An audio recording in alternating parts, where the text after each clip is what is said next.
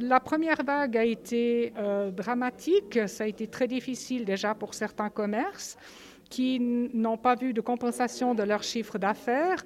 Très peu ont eu des loyers payés ou offerts. Et puis, beaucoup de nos commerçants sont indépendants, donc ils n'ont pas, eu droit à des indemnités de perte de salaire ou des choses comme ça. Ils se sont retrouvés avec des stocks euh, de matériel invendus pendant deux mois. À la réouverture, ça s'est assez bien passé en mai et juin.